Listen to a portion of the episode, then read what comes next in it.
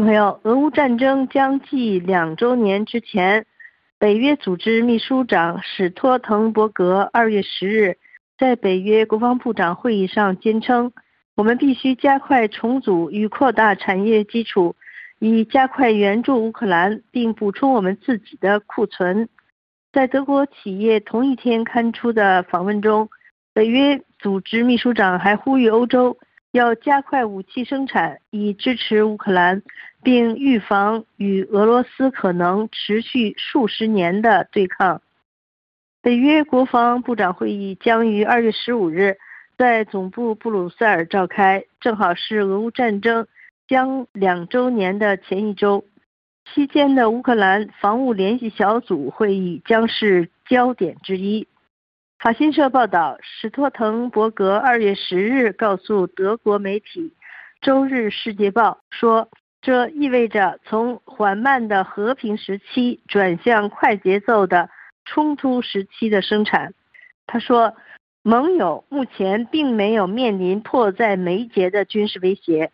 与此同时，我们经常听到克里姆林宫威胁北约成员国。他还称。俄罗斯入侵乌克兰将近两年，表明欧洲的和平不能视为理所当然。他同时强调保护北约成员国的重要性。施托滕伯格还表示，只要我们投资我们的安全并保持团结，将可以持续下阻任何侵略者。他并补充说道：“北约并不寻求与俄罗斯开战，但我们必须为可能持续数十年的对抗做好准备。”他说：“北约密切关注俄国的举动，并已增强东翼的部署。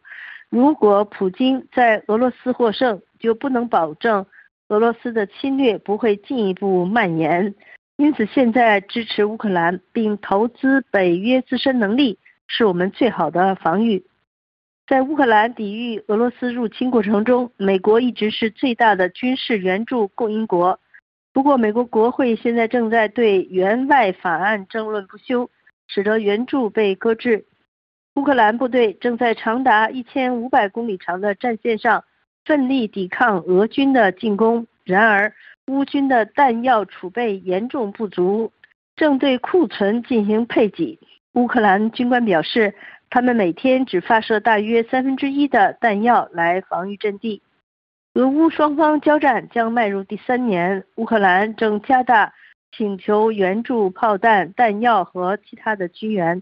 西方国家领袖也呼吁提供更多支援。到访美国的德国总理舒尔茨与美国总统拜登在当地时间二月九日敦促美国国会说，快速通过被拖延的援乌方案，并提出警告称。